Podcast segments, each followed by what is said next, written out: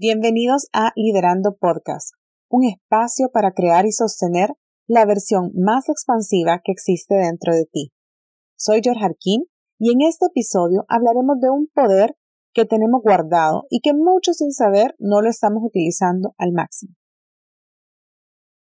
¿Operas desde el modo víctima o responsable? Obvio que nuestra respuesta inmediata es yo no soy víctima, pero démosle chance a analizar más allá de la respuesta inmediata. Muchas veces actuamos así de manera inconsciente y créeme, es más aceptable culturalmente de lo que parece. En una sesión de coaching, el coachee me estaba hablando de lo injusto que era su jefe. No lo dejaba tomar decisiones, no respetaba su opinión, no tenía confianza en delegarle proyectos que él sabía que podía hacer. Adicionalmente a esto, todos sus compañeros hacían un gran esfuerzo para ponerle zancadillas o tener un beneficio a costa de llevarse un crédito y salir mejor uno que otro. Y cuán pasiva y lenta era la cultura para resolver y tomar decisiones. Estaba muy inconforme y súper incómodo con todo esto. ¿Y quién no lo haría? Yo también estaría así de sucederme todo esto. Pero le presté mis lentes para salir de esa narrativa no porque no fuera cierta, sino porque desde ese lugar donde lo está viviendo no podría ver nuevas posibilidades, porque por más que yo le pudiera decir algo, es como que él tuviera unas gafas azules y, lo viera todo azul. Por más que yo le dijera, no, mira, son rojas porque yo las veo así, siempre va a tender a verlas desde su punto de vista. Entonces, al prestarle mis lentes, iba a tener una nueva perspectiva ante la situación. ¿Qué había estado haciendo? Había estado compartiendo la inconformidad con sus compañeros, quienes le decían que tenía razón y adicionalmente le daban más argumentos para confirmar que todo estaba así de mal o incluso peor. Al hablarlo con su pareja, em, le decía que tuviera más paciencia, que valorara que al menos tenía trabajo. Otros ni siquiera lo tienen. Tal vez tenía que resignarse y que debía seguir siendo así. Sin embargo, le hablé de una distinción maravillosa que hay en el coaching y creo que para mí fue un punto de partida ante un cambio o una reinvención y es un elemento fundamental para el liderazgo. ¿Estás actuando como víctima o como responsable? Sin duda me dijo, claro que soy responsable, sin titubear ni un segundo. Yo hago mi trabajo, yo soy proactivo.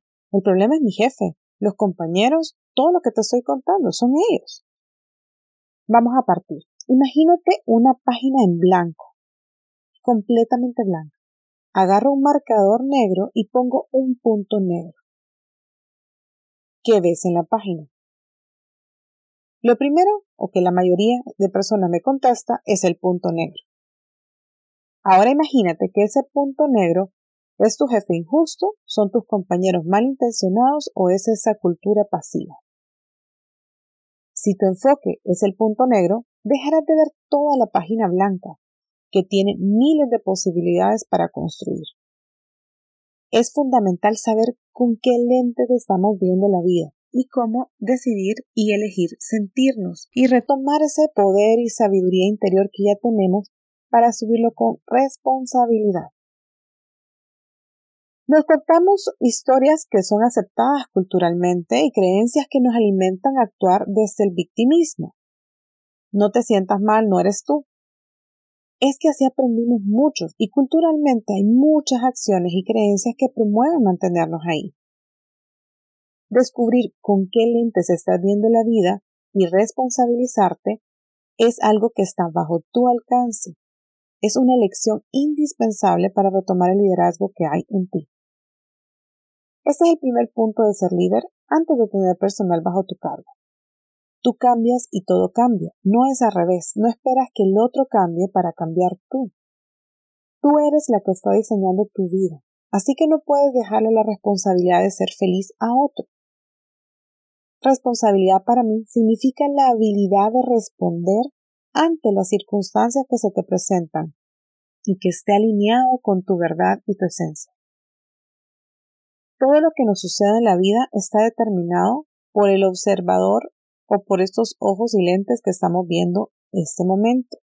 Por ejemplo, una narrativa que me determinó es donde yo nací, la familia que tuve, los valores que aprendí, el lugar donde estudié, los amigos con los que me rodeé y todas las experiencias que he vivido. Eso me ha constituido quién estoy siendo en este momento. Pero aquí está lo valioso, que la interpretación y la decisión de cómo elegir vivirlo de hoy en adelante es totalmente de nosotros. No quiero que suene cliché, así que lo quiero aterrizar un poco más. Imagínate que te despiden. Eso es un hecho. Nadie puede negar un despido. Pero la interpretación que le das únicamente depende de los lentes o el observador que tú estás haciendo en la vida. Una persona puede decir, fracasé, algo hice mal para que me despidiera. Otra persona puede decir, esa es una oportunidad, no era el lugar correcto para mí y vendrá algo mejor. Una tercera persona puede decir, ya nunca encontraré trabajo. Tengo tantas responsabilidades económicas y si no pude con esto, menos podré con encontrar un nuevo trabajo. Y otra persona podrá decir, ay no, yo les demostraré lo que perdieron, me encontraré un lugar mejor de trabajo, con un salario mejor y con un puesto mejor, y después desearán no haberme despedido nunca. ¿Lo ves? De diferentes formas podemos reaccionar o responder ante una misma situación. Son diferentes puntos de vista. No digo que uno sea bueno o malo, simplemente son diferentes. Es acá donde existe la posibilidad de escribir una nueva historia y responsabilizarte de todo lo que te está sucediendo. Recuerda, todo lo que está pasando en tu exterior es un reflejo de tu interior.